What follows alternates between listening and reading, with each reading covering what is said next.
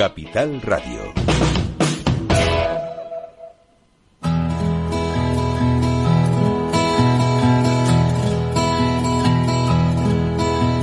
Comienza la caja de Pandora. Al verte sonreír al verte sonreír. Un programa especialmente dedicado al mundo de la discapacidad. El niño que ayer fui. El niño que ayer fui. En Capital Radio La 10, cada semana hablamos de aquellas personas que por una causa u otra han llegado a ser dependientes. no vendrá y así sabrás lo bello que es. Lo presenta y dirige Paula Romero. Caen, Caen mil lágrimas al mar Hola amigos, volvemos, volvemos cada, como cada martes, cada martes para hablar de, bueno, de todas estas cosas que este programa toca, que son los temas relacionados con, con la discapacidad, con la dependencia. Y hoy vamos a hablar con alguien que hace mucho tiempo que no viene por nuestro, por nuestro estudio, que es Isa Saldúa. Ella es una fisioterapeuta eh, a la que yo conocí porque ayudaba muchísimo a las personas que tienen fibrosis quística. Y la verdad es que es una gran profesional. Ella tiene terminó montando su propia clínica. La clínica se llama Clínica Respira. Y nos va a, nos va a dedicar como 10 minutitos nada más. Hola Isa. Hola Paula, ¿qué tal? Buenos días. ¿Cómo estás? ¿Cómo estás de trabajo, Isa? Bien, bien, pues a tope, la verdad. Ya, por eso sé que eh, solamente vas a dedicarnos 10 minutos. Yo quisiera mm, hablar sobre todo de cómo está la gente después de la pandemia, porque esto ha afectado a muchas personas. La enfermedad es, eh, da con un problema en los pulmones de forma bilateral y habrá mucha gente que se quede necesitada de la fisioterapeuta eh, que eres tú. ¿Cierto o no? Sí, sí. Eh, vamos a ver, te cuento en mi experiencia y lo que yo veo aquí en la clínica. ¿vale? Porque no solamente los pacientes que pasan COVID necesitan fisioterapia respiratoria, aquellos que han estado ingresados o que han tenido una neumonía bilateral, como tú dices, ¿no? Hay pacientes que pasan un COVID relativamente leve, pero que eh, al tiempo se quedan con una hiperreactividad bronquial. ¿Qué quiere decir eso? Se quedan como si, como con los bronquios irritados, para que tú me entiendas, sí, y sí. la gente me entienda. Entonces, ¿qué pasa? Que tienen mucha tos y muchas flemas. ¿vale? Entonces, todo eso mm, hay que intentar ayudar. Aparte, el que pasa un COVID un poquito más complicado, pues ya tiene unas secuelas eh, a nivel respiratorio, por supuesto, sobre todo a nivel de la musculatura respiratoria y también a nivel del sistema musculoesquelético. ¿Vale? Pero también, además, te cuento que los niños, eso que decían que a los niños no les pasaban Sí, no les afectaba igual, sí. No les afectaba igual, y era muy leve y tal, cual. Vale, pues eh, yo he tenido niños igual con una eh, irritación de los bronquios y con secreciones y tos persistente que les incomoda bastante, sobre todo para hacer su vida diaria y a la hora de dormir, eh, igual, ¿vale? Entonces, bueno, todavía es una patología, una enfermedad emergente que es muy reciente y no se sabe exactamente qué secuelas tiene, pero sí se ve que eh, lo que sí deja es una inflamación importante a nivel de bronquial, ¿vale? Entonces, hombre, se dificulta. Ya, ya. O sea que tú, eh, como profesional, dirías que esto mm, tenemos que seguir cuidándonos, porque es que yo veo mucha relajación por parte de, de la gente. O sea, ya, mm, como ya nadie dice que, que, bueno, se dice poco de la gente que muere, de la gente que está muy grave, pero ¿tú crees que deberíamos de seguir teniendo las precauciones que teníamos antes? Por ejemplo, la mascarilla eh, en donde hay mucha gente, en, recintos, en, en, los autobuses, de forma, pero vamos, permanente. Absolutamente. O sea, y que no nos olvidemos, súper importante, de la higiene de manos. Eso lo hemos dejado ya un poco de la mano de Dios y casi no lo hacemos ya, ¿no? Entonces yo recomiendo higiene de manos. Vamos a prevenir muchas enfermedades respiratorias víricas. De hecho, eh, cuando se, se lavaba uno más las manos, estaba más pendiente de eso y de la mascarilla en todos lados y tal, eh, sobre todo en los niños, disminuyeron muchísimo las, las infecciones respiratorias víricas, como bronquiolitis, faringitis y tal. Y ahora ya estoy viendo otra vez que los virus están volviendo eh, a, a aparecer. ¿Vale? Pues por eso, por ejemplo, en los niños pues claro, si no te lavas las manos o fumas, el fumar, por ejemplo, es un irritante increíble para los peques Y hay papás que me dicen incluso, no, es que yo fumo en la ventana, pero es que da igual, el humo se queda. ¿vale? Entonces yo recomiendo que primero que si se puede que no se fume, pero ni en la ventana, ni en casa, ni por lo menos donde esté el niño, aunque no esté directamente. ¿vale? Entonces, eh, higiene de manos, ya no solo para el COVID, sino para todos los demás virus que están ahí. ¿Vale? estamos teniendo bronquiolitis en esta época, cuando en esta época no es normal tener bronquiolitis. Que suele afectar a los, pequeños, a los niños, ¿verdad? Exacto, exacto. Y con el COVID pues igual también, no deja de ser un virus. ¿vale? Gracias a Dios pues se ha ido avanzando en el tema del tratamiento y ya no es tan, tan grave la afectación como al principio, en un principio, pero hay que seguir teniendo las medidas adecuadas. Higiene de mano, eh, si estamos en un lugar donde hay mucha gente, pues tener cuidado también. Yo sí, yo sí me pongo la mascarilla, yo me pongo la mascarilla cuando voy en el tranvía o en el autobús, ¿vale? Y si entro a una tienda, pues también me la pongo. O sea, sabes que yo sigo más o menos manteniendo las mismas eh, precauciones. Las mismas precauciones. Sí, sí, sí. Bueno, pues yo, recomiendo que se haga eso. Yo sé que a lo mejor es muy latoso, ¿no? Y que bueno, ya todos queremos volver a la normalidad, pero bueno, una, normalidad con responsabilidad. Exactamente. tú, lo has dicho con, con responsabilidad. Creo que, que, eso es justo lo que necesitamos, ser responsable. Pero claro, lo normal es que cuando te lo dice cualquiera que no sea un profesional, se tome de otra manera. Tú que ves las dificultades que tienen las personas cuando no pueden respirar, la de, la de tiempo que echas para enseñar a, a, tus pacientes a expulsar todas esas mucosidades y demás. ¿Cuánto tiempo te, te echas tú con una persona a la que, a la que estás tratando? pero en, en, la sesión. Sí, en una sesión. En una sesión estoy entre tres cuartos de hora y una hora. Y una hora, fíjate. Sí, eh, hacemos las técnicas, pero es que luego también eh, hago educación terapéutica, es decir, que les enseño si tienen que tomar inhaladores o los ejercicios que tiene que hacer en su casa, porque claro, aquí vienen a lo mejor una vez a la semana o cada 15 días o una vez al mes, pero es que luego en su casa tienen que trabajar. Claro, tienen que hacer. no, eh, no, no, se, no se consigue el efecto adecuado. Ya, ya, ya. Y una cosa, eh, recordando, como dije yo al comienzo, lo de la fibrosis quística, ¿en qué punto están ahora mismo todas las personas afectadas de fibrosis quística aquí en Canarias? Bueno, en Canarias, centrémonos en Tenerife, que es de donde estamos. Eh, ¿Tú crees que la pandemia también a ellos les ha afectado mucho o, o han sabido protegerse? Hombre, ellos son ya personas que se protegen, sí, que se protegen mucho. ¿vale? Entonces yo no he tenido noticia de que hayan pasado un COVID muy grave y, claro, ellos son los primeros que se protegen, vamos, ellos si se protegían antes del, del COVID ahora mucho más. Sé que alguno lo ha pasado, pero lo ha pasado de forma muy leve y, bien eh, controlados. Y gracias a Dios también ahora con los nuevos medicamentos que ya también les ha dado la seguridad social y tal, pues eh, van más, bastante más controlados, sí. Bueno, pues por lo Normalmente los pacientes frágiles que tengo yo, o sea, EPOC, asma, fibrosis quística, bronquiectasia, son los que más se cuidan, porque realmente claro. a nosotros un catarro nos fastidia un poquito, pero es que a ellos les puede costar incluso la vida, o el ingresar en una en una UBI. Claro, claro, claro. Entonces, claro, ellos, ellos ya de por sí se cuidan, se cuidan mucho. Y ahora pues muchísimo más. Claro, ya Isa, más me alegro muchísimo que sigas trabajando con el mismo ímpetu, las mismas ganas, que la clínica vaya para arriba y que y sobre todo de lo que más me alegro es que la gente que va a tu clínica al final termina estando mucho mejor de sus trastornos respiratorios. Muchas gracias, Paula. Ya sabes, aquí estoy para lo que necesites. Un abrazo. A ver si tienes más, a ver si tienes más tiempo, a ver si tienes más tiempo. sí, vale. Venga, hasta luego. Venga, un besito, chao. Un beso. Pues sí, pues Isa Saldúa que, que está a tope con su, con su clínica. Y, y, bueno, pues ayudando como ayuda a tantas personas con, con problemas respiratorios. La verdad es que es una suerte contar con, con profesionales que además se lo toman tan en serio como es el caso de ella. Ahora a ver si nos podemos trasladar hasta Gran Canaria porque vamos a hablar de un tema que es tan manido. Mira que llevamos años tocando este tema.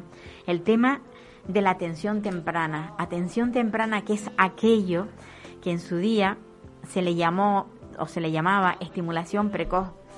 El tema de que cuando una persona, un niño o una niña nacen con alguna dificultad, hay que estimularle. Bueno, pues la atención temprana hay que tenerla pero en cuanto el niño lo necesita, o sea, del recién nacido. Y esto no se está cumpliendo. Y hoy vamos a hablar con la portavoz de Atención Temprana eh, en Gran Canaria, Alicia Verona Santana. Ella es maestra y ha conocido lo que es tener dificultades al tratar a un niño con autismo. Hola, Alicia. Solamente disculpa porque es posible que la cobertura nos juegue una mala pasada, pero lo intentaremos. Eh, pero ¿dónde estamos llamando al fijo? No, me están llamando al móvil. Porque el fijo no, no lo, no lo, no funcionaba, por lo que se ve, no se oía. No se oía. Me, dicen desde control que llamaban, pero que no, no lo cogía. pero, bueno, ya no pasa nada, sí. Bueno, pues... La llamada y si no sé... A ver si... Ah, yo creo que desde control están intentando. ¿Lo, ¿Lo están intentando? Sí, están intentando llamar al, al fijo a ver si, si podemos tener mejor cobertura. Si lo escuchas, ya sabes, cógelo y, y seguimos. ¿Lo estás oyendo? A ver si tenemos suerte y desde, y desde el fijo haya, hay mejor cobertura. Porque casi siempre los teléfonos móviles tienen ese, ese problema. Este es el directo, no es otra cosa. Bueno, pues aquí estamos ya con el. ¡Ah, qué bueno, Alicia! Te oigo muy bien. Pero chica, esto es lo que pasa cuando, cuando hablamos en directo. Tenemos esos, tropiezos que bueno, que se subsanan muy bien y que esto es una radio dinámica y abierta y que no es, no hay nada de trampa. Cuando hablamos lo hacemos así, sencillamente. Alicia. encantada de participar hoy. ¿cuánto, ¿Cuántos años hace Alicia que, que estás tú eh, pendiente de que las cosas cambien en el tema de la atención temprana? ¿Qué tiempo llevas? Pues mira, concretamente en el tema de la atención temprana es posible que ya vaya a ser mm, casi más de nueve años.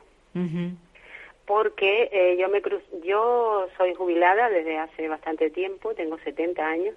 Entonces, mm, trabajé con niños durante toda mi vida y nunca pensé que este billete me fuera a tocar sin jugarlo. Entonces, Qué buena expresión. sí, pues es así. Qué buena expresión. Eh, debemos saber que nos tocan esas loterías, pero sin jugarlas. Pero bueno, yo encantada de la vida y estoy mm, loca de contenta con la familia que tengo. Entonces, como este tema está, eh, me coge de cerca con mi familia, es ahí cuando yo empecé a mm, familiarizarme más con la atención temprana y entré a formar parte de la Fundación de Apoyo a los Trastornos del Neurodesarrollo y estuve ahí como vicepresidenta, pues trabajando, haciendo cosas y intentando ayudar a todas las familias que se nos acercaban a través del teléfono y personalmente. Y claro, mm, veíamos esas dificultades, la atención temprana. Yo, nosotros, ahora estoy en PACDI, que es la plataforma de, la atención temprana en Canarias, y estoy colaborando desde la isla de Gran Canaria. a nivel regional. Exacto. Entonces, eh, la atención temprana eh, es tan necesaria y, y, y es tan evidente que esa necesidad existe que yo lo que no llego a comprender es cómo hay una ley aprobada en Canarias desde el año 2019 por unanimidad. Hay un plan integral de, integración temprana, de atención temprana que todavía mm, no está sino en revisión en todos los documentos que se redactan referente a la atención temprana, cuando se inicia ese, ese documento, en la introducción, se coincide en que es necesaria, que son las medidas que hay que tomar para los niños y niñas que presentan trastornos, todo eso está todo el mundo de acuerdo. Lo que pasa es que luego va y te encuentras con una pared de frente en que eso no se está llevando a cabo en la práctica.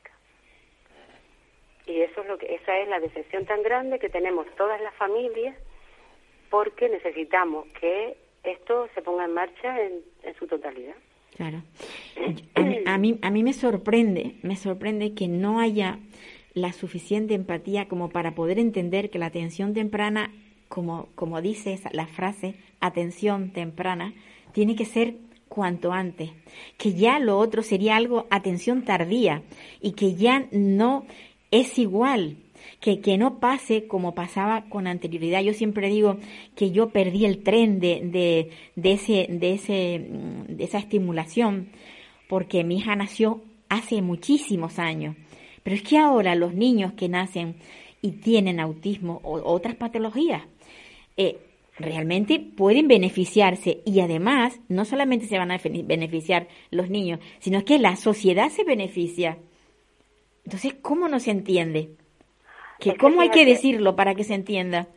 Pues hay que decirlo a los cuatro vientos, seguir tocando en todas las puertas y, pensar en que en algún momento estos políticos que yo los defino como personas sin empatía, pues consigan tener eh, tener ese valor de, de, tener de, de, pensar que las personas necesitan y que las personas somos todas iguales y que lo que tiene que cambiar realmente para que estos niños y niñas personas con trastornos del neurodesarrollo o otro tipo de discapacidades porque es que no son solo los trastornos del neurodesarrollo es que en, la propia ley de, atención temprana en la propia ley se ¿Qué recoge?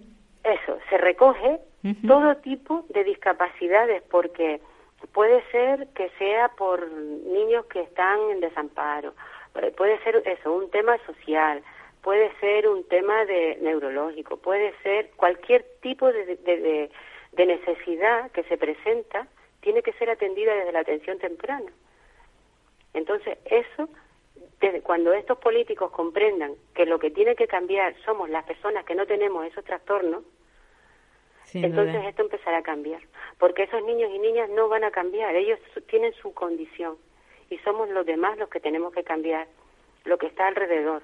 Y lo que está alrededor son recursos, medios, eh, unidades que atiendan a esos niños y eso tiene que ser atendido Ahora mismo la ley de atención temprana contempla que son, son varias consejerías las que están implicadas. Implicadas, sí, este sanidad, educación, ¿no? Claro, y servicios sociales. Y servicios sociales, claro, Porque es que la ley de atención temprana, mm, o sea, la atención temprana o las medidas de atención... Mira, te digo, el día 16 de junio del 2000 se presentó el libro blanco de la atención temprana. Y ahí ya se definía la atención temprana como el conjunto de actuaciones dirigidas a la población infantil de 0 a 6 años, recalco a 0 a 6 años porque luego te digo, a la familia y al entorno, con lo cual hablamos de la familia y el entorno, hablamos de servicios sociales, de derechos sociales.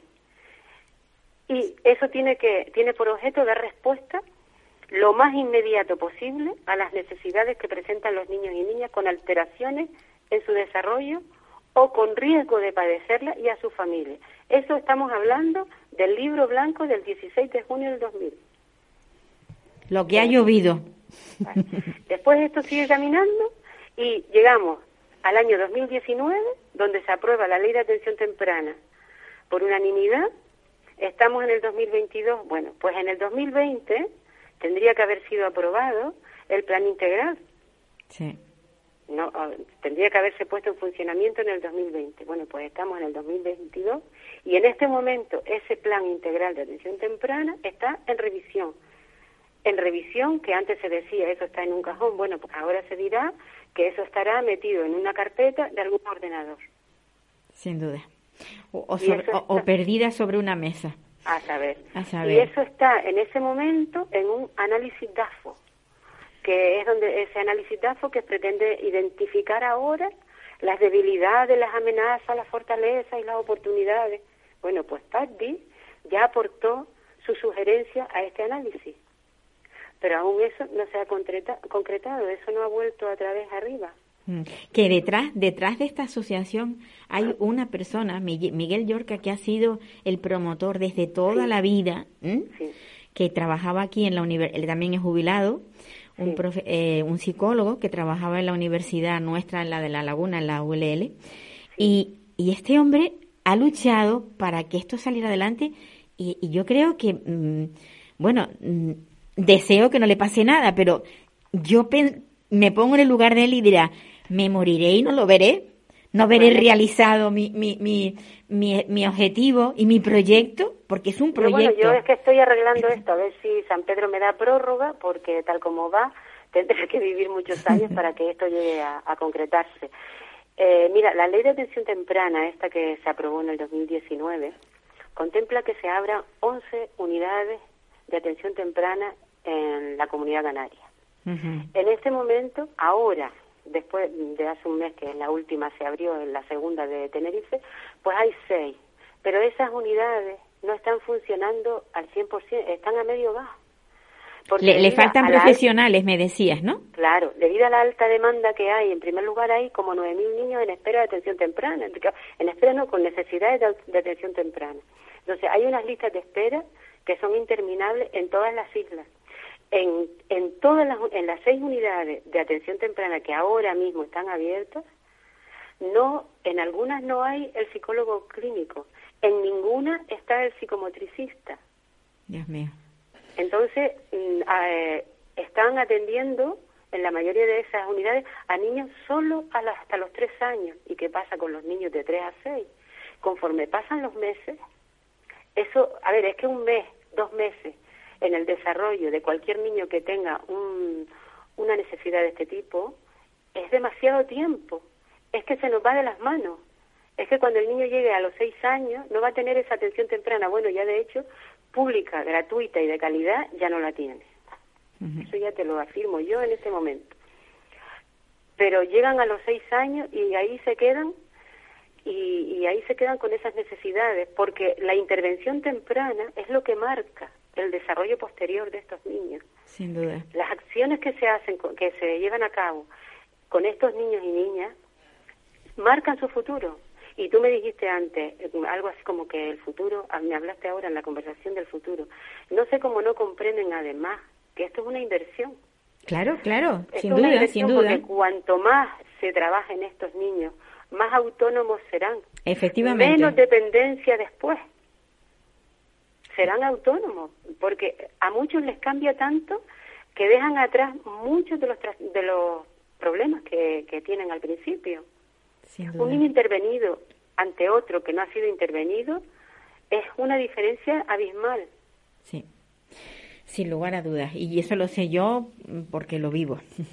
Sí. porque lo vivo. Yo, yo lo que a mí me gustaría, desde luego, desde aquí es, es alzar la voz para decirles que, que piensen en ellos, que piensen. Porque además hay otra cosa. Los que realmente consiguen eh, tener esa, esa estimulación, y esa atención temprana son los que van a tener algo de, poder adquisitivo. Porque no es lo mismo. Ahora? Claro, el niño que nace en una familia con un bajo poder adquisitivo es el que realmente va a quedarse ahí. Y el que nace en otra familia, bueno, ya tú lo sabes. Sí, lo sé, lo sé, por, lo sé porque lo estoy viviendo. Claro. Es una desigualdad social total. Muy grande. Eso encima, súmale ahora esa desigualdad social. Mira, la mayoría de los mm. niños y niñas que, que están, bueno, la mayoría no, tampoco porque no tienen ese poder adquisitivo. Hay muchos, muchos, muchos niños y niñas que van a, a, gabinetes privados. Claro, claro. Es que si no, no se puede. Y, y, y esas terapias son carísimas, carísimas. Un niño con, un niño para ser atendido, por ejemplo, que tiene que ir a dos sesiones de, de, estimulación, de atención temprana, con una, con una pedagoga o con una psicóloga o psicólogo. Después tiene que ir a logopedia. La logopedia es imprescindible. Mira, las listas de, de logopedia de espera, aquí por ejemplo en Gran Canaria, que yo con quien he en donde he preguntado es en ICOT, que es uno de los conciertos que tiene la Seguridad Social, las listas son hasta de siete meses y hasta de un año. Dios mío. Entonces tienes que tener eso, tienes que tener logopedia, tienes que tener terapia ocupacional, vete a pagarla a otro sitio. Se te va poniendo eso en los 500 y en los 600 euros y sumas, sumas todo eso al mes. ¿De dónde lo saca una familia? Yo he hablado con familias que me han dicho, mira Alicia, tengo que elegir entre darle de comer a cuatro o llevar a terapia a uno. Sí. Entonces tengo que Esa es la tristeza. Esa es la tristeza. Así. En fin, yo, yo no sé cómo tenemos que decirlo, cuántas veces.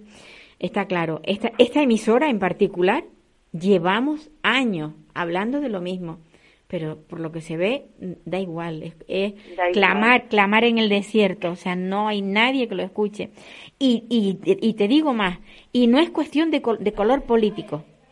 No, no, no, no. que eso es lo que más fastidia, porque dice, no, parece que parece que esto podría ser que hay una, un, partido que tiene más, mayor empatía. otra. no, actúan igual. Político, a otro tiene. o por lo menos tienes la satisfacción de cambiar el voto. Pero es que no se trata de No, eso. no, no, no. Si fue aprobada por unanimidad, alguien se lo habrá leído, digo yo. Sí. Entonces, lo que ha- falta ahí es la ficha financiera y la voluntad política general de todos de todos los que están Sí. gobernando. Yo creo que sí, que Pero la no han voluntad. puesto la ficha financiera, que es lo que PACDI siempre le pide en sus reuniones, Mm. como cuando se han, eh, en- se han- nos hemos reunido, se han reunido con los políticos, entonces lo que en lo, lo que queda al final siempre, a ver, la ficha financiera, catálogo de puestos de trabajo mm, diferente, porque es que están pues, sacando los puestos de trabajo para las unidades de atención temprana desde sanidad y resulta que tenemos las tres consejerías. Claro. No hay coordinación. Está cada uno por su lado. Es, esto tiene que esto se tiene que coordinar. Después viene el tema de los colegios. Sin Cuando los duda, niños tienen sin tres duda. años, Sí, sí, en- sí. ahora parece que van a entrar antes, pues cuando tienen tres años entran a los colegios y ya llegan con ese problema, a lo mejor, a lo mejor no seguro, te lo, te lo aseguro, llegan a los colegios con unos signos de alarma que los profesores empiezan a observar y empieza el vía crucis. Mm.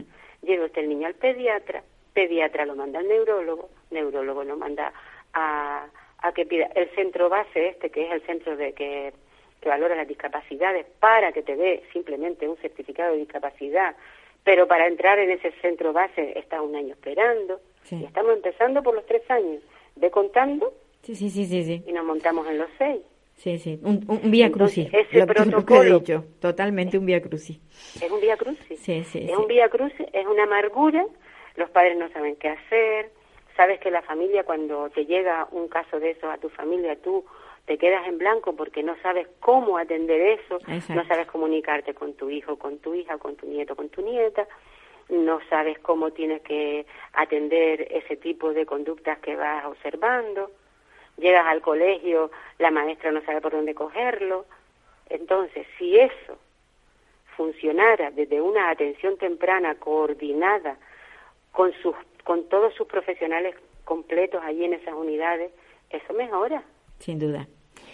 Ahí está la solución. Pero no quieren darla. No, No la quieren dar. no la quieren dar. No sé, a ver si mm, este esta radio la escucha mucha gente, entonces a ver si tenemos suerte y, y tocamos en las puertas que sean La- que se abran y lo que se necesita es eso, que pongan manos a la obra, eh, que cuando abran una unidad de atención temprana no lo hagan solo para quedar bien políticamente, como por ejemplo, ahora hace un mes por ahí, que se abrió la segunda unidad de atención temprana en vecindario aquí en Gran Canaria. La segunda unidad, incompleta. Un logopeda y un terapeuta. El psicólogo o psicóloga que está no hace intervenciones, solo hace valoraciones. Lista de espera interminable.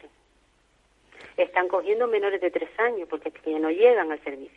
Los profesionales se están matando por trabajar. Ellos, los que trabajan en eso, tienen mucha voluntad. Sí. El tema no es de los profesionales. No, no, no. El no- tema es de los políticos, Exacto, exacto. que son los que tienen que poner los recursos. Pues sí.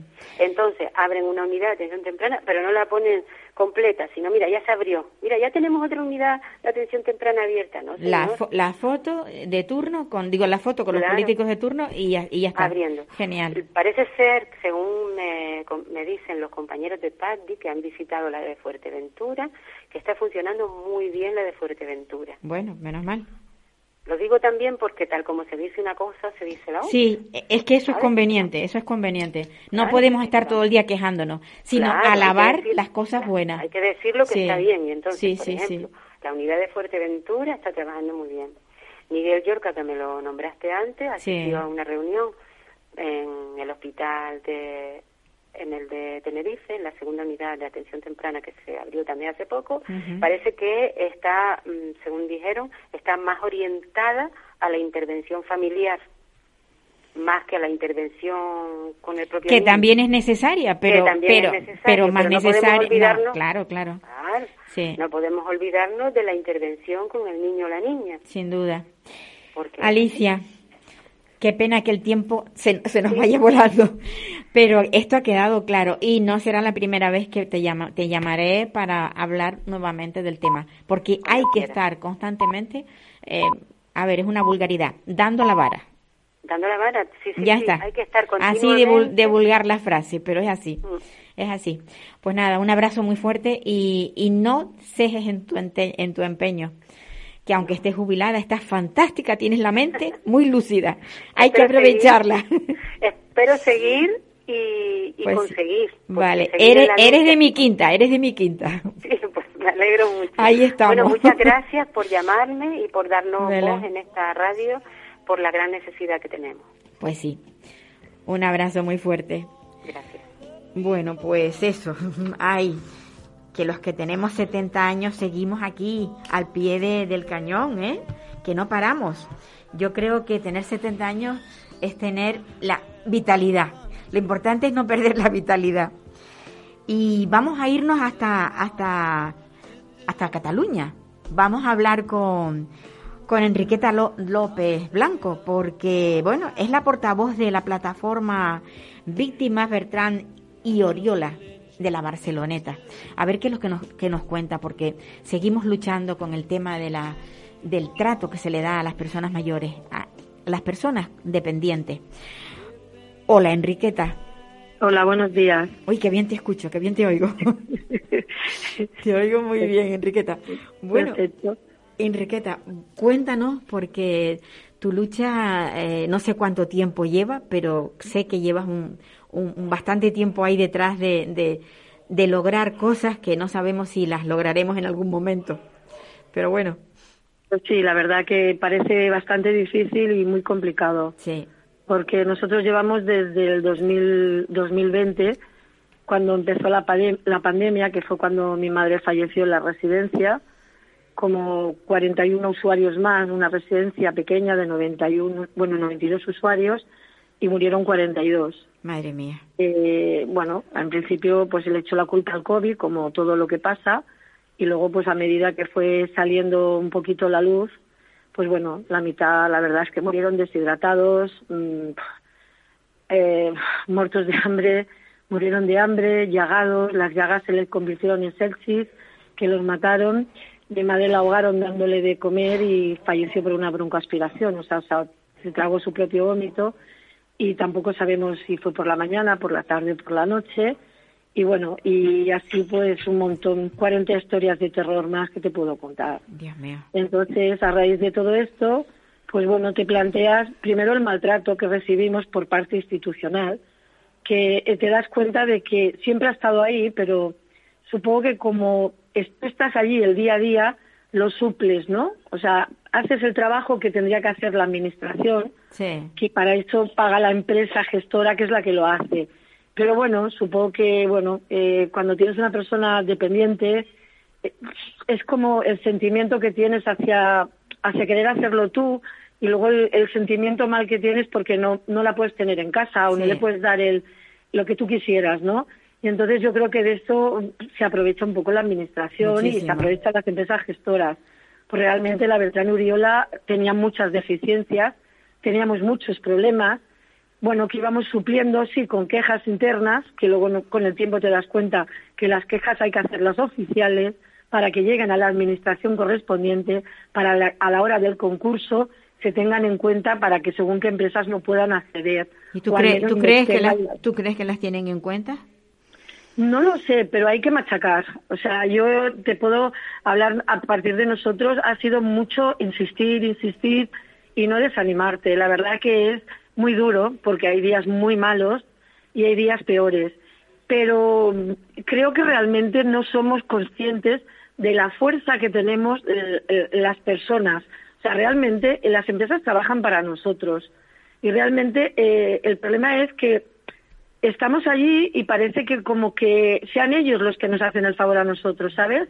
Entonces no nos damos cuenta que nosotros tenemos que poner en conocimiento de, de ya no de la empresa, porque la empresa no nos engañemos, vienen a ganar dinero. Sin O es un duda. negocio redondo. O sea, no hay ninguna no hay ninguna queja, eh, se mueren y hay cola. O sea, siempre tienen faena Exacto. y nadie investiga, nadie se cuestiona. Pues normalmente, mira, pobrecito, ya era mayor o cómo estaba. O sea, las familias se conforman, ¿me explico? Sí. Pero tanto a nivel personas mayores como personas con, Con discapacidad, discapacidades. efectivamente, ¿Me sí. entiendes? Entonces es como que la familia dice, bueno, pues ya le tocaba, o bueno, no, no. O sea, tienen que tener, o sea, tú, el Estado, que somos todos, pagamos por una calidad. Se están pagando unos precios, en Bertrán Uriola se están pagando 73 euros diarios por residente. Yo creo que merecen un poco de calidad con 73 euros diarios. Y así, pues en todas las, en, en cualquier centro que te pongas, eh, están así. O sea, la administración, lo que sí que hace mal, que paga, luego no se preocupa de a quién le está pagando. Pero realmente invertimos mucho dinero nuestro para, para, que la, para que la gente esté bien cuidada y atendida, y no lo está, porque las empresas prima sobre todo sus beneficios. Entonces, pues, ¿qué hacen? Contratan un personal de un perfil muy bajo, que está explotado, que tiene miedo y que aguanta y ve cosas que no, no se atreven a, a denunciar, pues por miedo a represalias.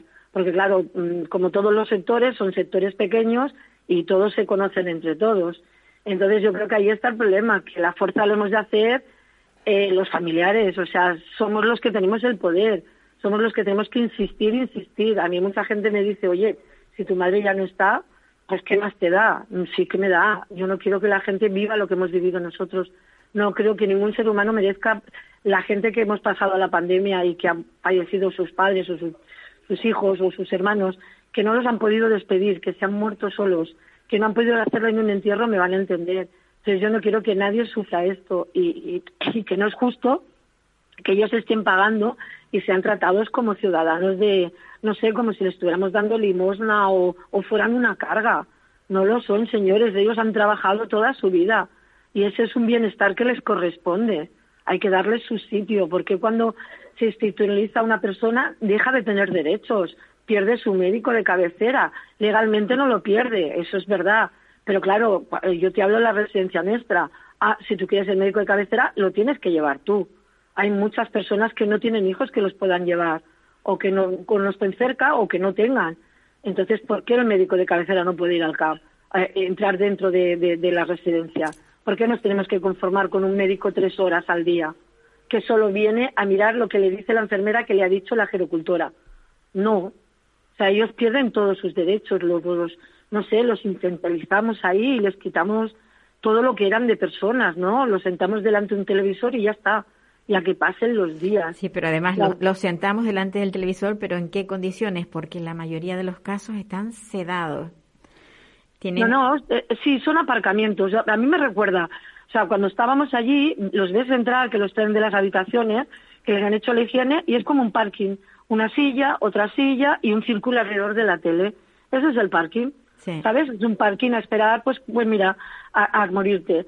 Que mm, estás, hay uno que está más, pues, mm, está más nervioso, o grita más, o molesta, lo sacan al pasillo castigado. O sea, es, es, es como funcionan. Eh, ¿Que das mucho la lata? Pues no te preocupes, llamamos a la enfermera y te pone un poquito más para que te quedes callado. Da igual que tengas el cuello torcido, da igual que no que estés en, en una, da igual, nadie te mira. Ellos han hecho su trabajo, te han lavado, te han dado el desayuno y a, la- a ver la tele. Y hasta dentro de cuatro horas más que no te toca comer, no vendrá nadie, moverá esa silla, la pondrá en la mesa y así. Y eso es el día a día de, de, de todos los centros de gente que no se puede valer por sí misma. O sea, lo ves, gente que entra caminando, pero que entra por sus problemas, pues, pero a los tres meses dejan de caminar porque no los activan, no los levantan, no les hacen caminar. Y Efectivamente. eso es lo que pasa en las residencias y en todos los centros, en todos los centros de, de personas que no se pueden, de- o sea, no son 100% autónomas. Sí, sí, sí, no, pero es que además estás haciendo un retrato, pero tal cual, de cómo funcionan las residencias. Y lo peor es que la gente no lo entiende. Estás diciéndolo y habrá muchos que no tienen ni la más, y, o sea, ni, ni idea de, de lo, de lo que estás hablando. Solamente quienes lo, lo vivimos de cerca o quienes lo, lo conocemos, pues sabemos que lo que estás diciendo es real. Y hay algo que me- a mí me gustaría mm, reseñar porque eh, muchas veces los, los empleados, eh, hay empleados que son muy buenos, ¿no? Hay otros que no lo son tanto. Pero una de las condiciones sine qua non para, para trabajar en estos lugares es que te hacen firmar un contrato de confidencialidad en el que tú no puedes decir nada de lo que pasa dentro de ese centro. ¿Vale? Entonces, si en algún momento un familiar eh, denuncia y pide pues el apoyo de pues eso de, algún empleado que sabe que lo que ha pasado ha sido cierto ese empleado jamás podrá testificar eh, en contra de la empresa porque la empresa ya se ha guardado muy bien las espaldas con ese contrato que ha hecho firmar al empleado eso, eso es tan terrorífico que ilegal. yo no sé si es legal o no es legal, pero de luego produce terror. Terror que no te permitan decir las cosas que estás viendo mal dentro de un lugar donde la mayoría de los que están ahí tienen trastornos a nivel cognitivo porque son personas ya mayores, porque desengañémonos, nadie entra en una residencia por placer. Quien entra es porque no le queda otra alternativa o lo meten sus familiares por, por lo mismo, porque no hay alternativa, o entran ellos, o entran ellos porque no tiene quien le cuide en su entorno. Entonces, si vamos a hacer así de claro que el que está dentro no está por gusto, ¿por qué los martirizan dentro de las residencias? Me pregunto yo. Evidentemente no en todas. No, no, pero porque realmente en el fondo las residencias tendrían que ser públicas. O sea, las residencias, o sea, el bienestar de, las personas mayores, de la gente con discapacidad, la educación, la sanidad no puede ser nunca mm, gestionada por una empresa con ánimo de lucro.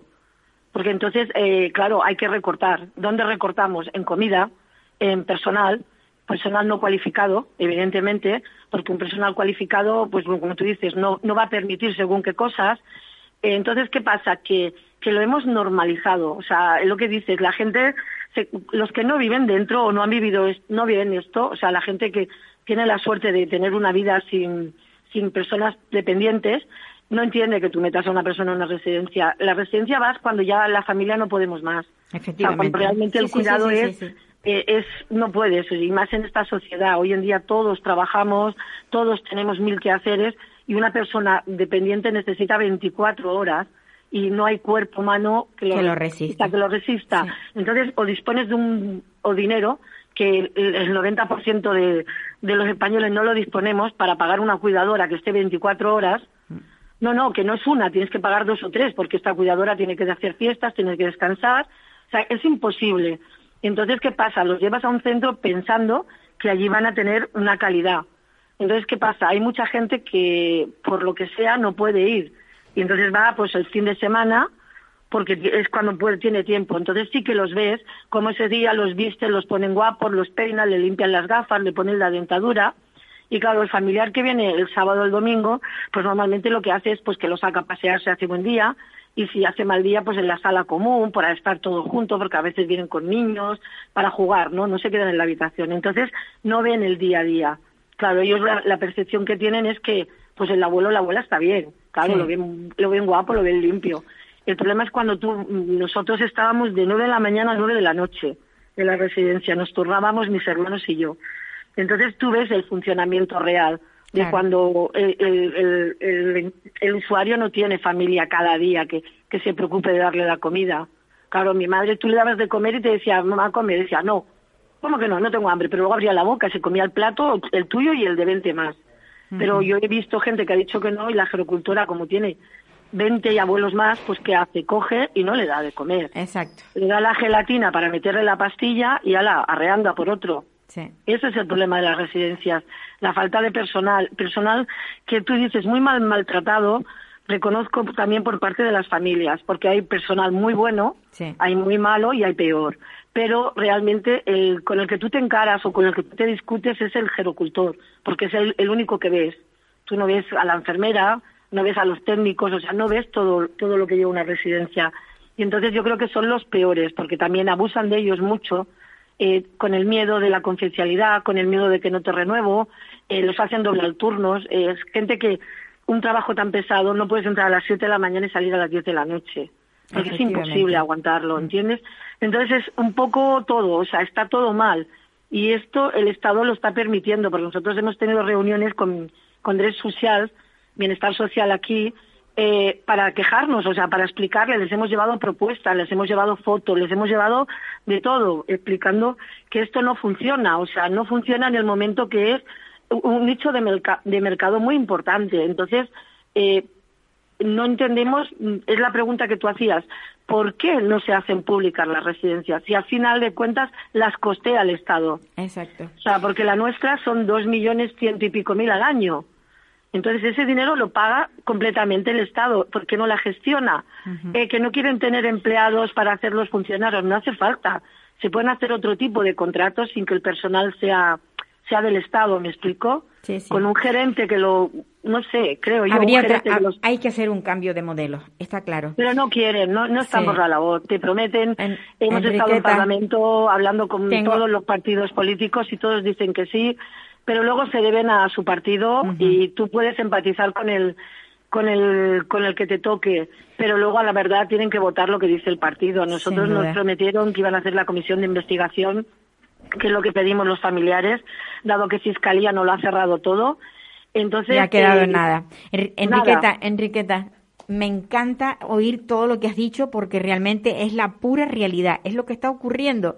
En Cataluña, en Andalucía, en el País Vasco, en Canarias, en cualquier parte. Está ocurriendo En lo mismo. partes. Está ocurriendo lo mismo. Pero se nos acaba el tiempo y Vale. necesito darle voz a otra persona que también lo necesita. Un Pues un abrazo muy fuerte. Y, Muchísimas gracias. y seguimos en contacto. por- Seguimos Gracias. en contacto. Hasta luego.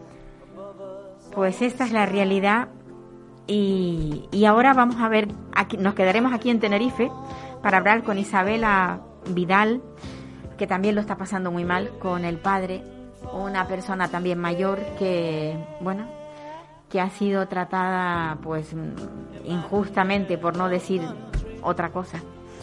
Ha sido tratada muy, muy mal a nivel sanitario y, esperemos que las cosas hayan ido mejorando un poquito.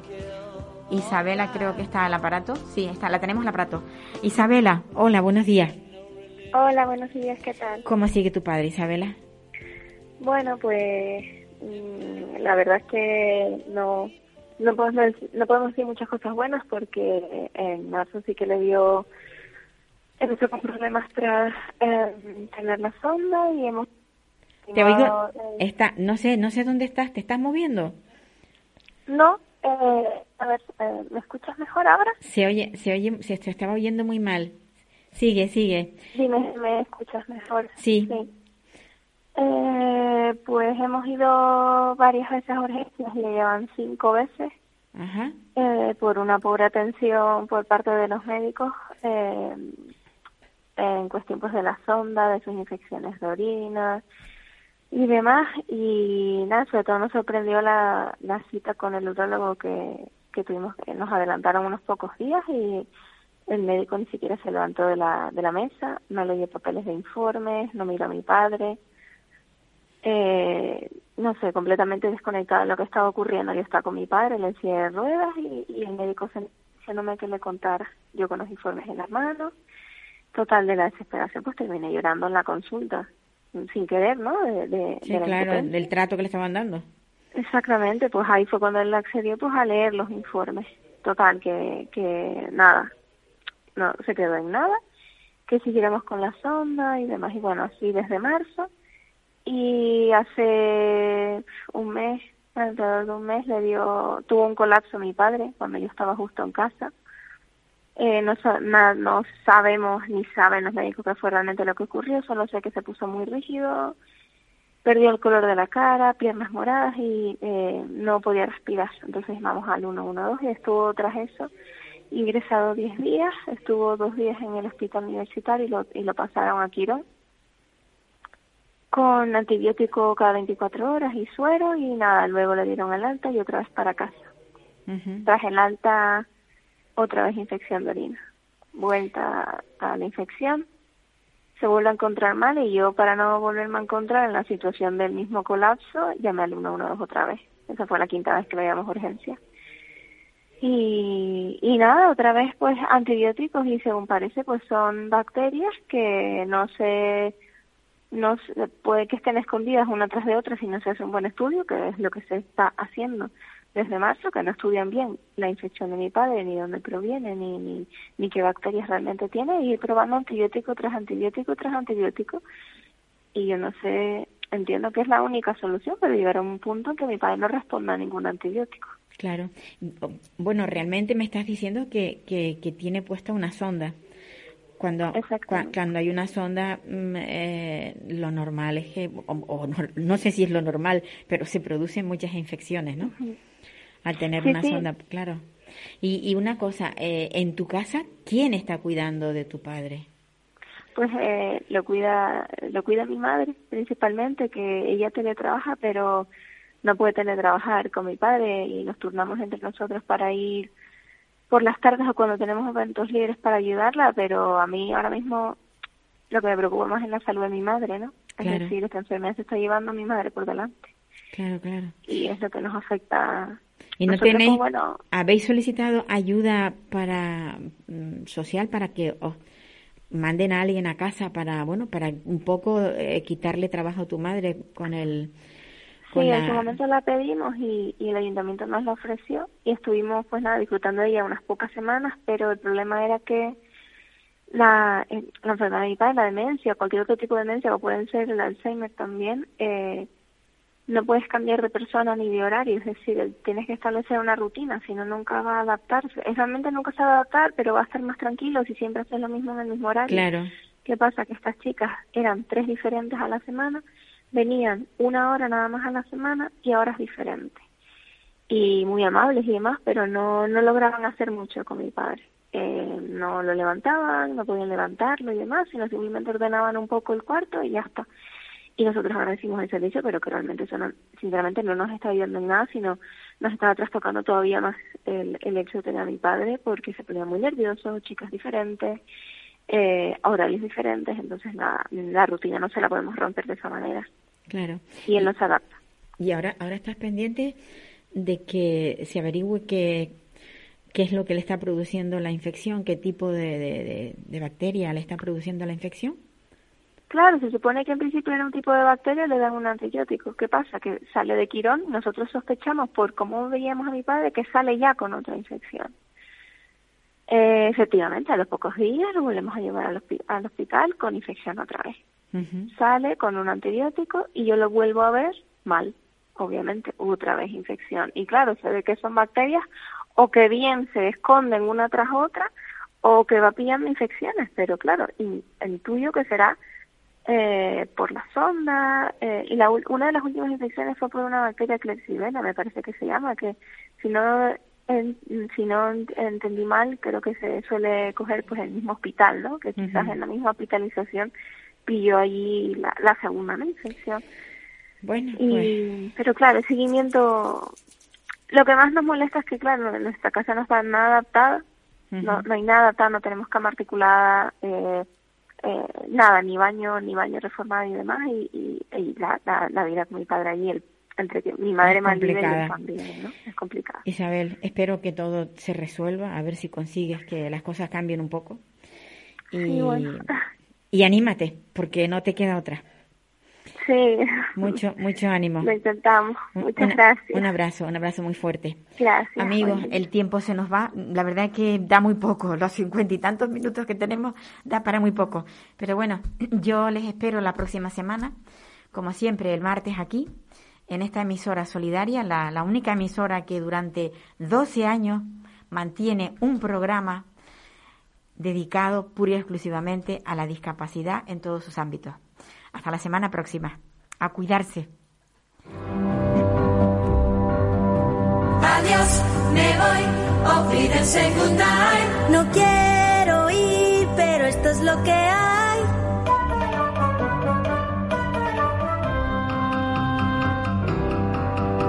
Adiós, me voy, adiós. Adiós, adiós,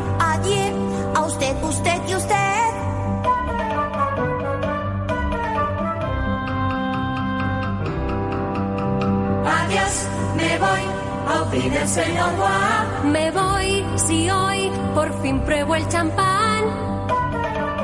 ¿Puedo? No. Me voy, goodbye, olvídense en adiós. Me voy con un suspiro y un adiós, adiós.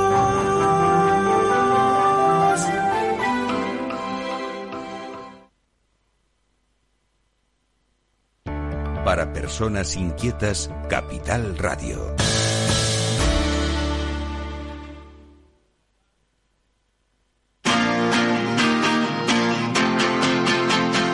Capital Radio, Música y Mercados.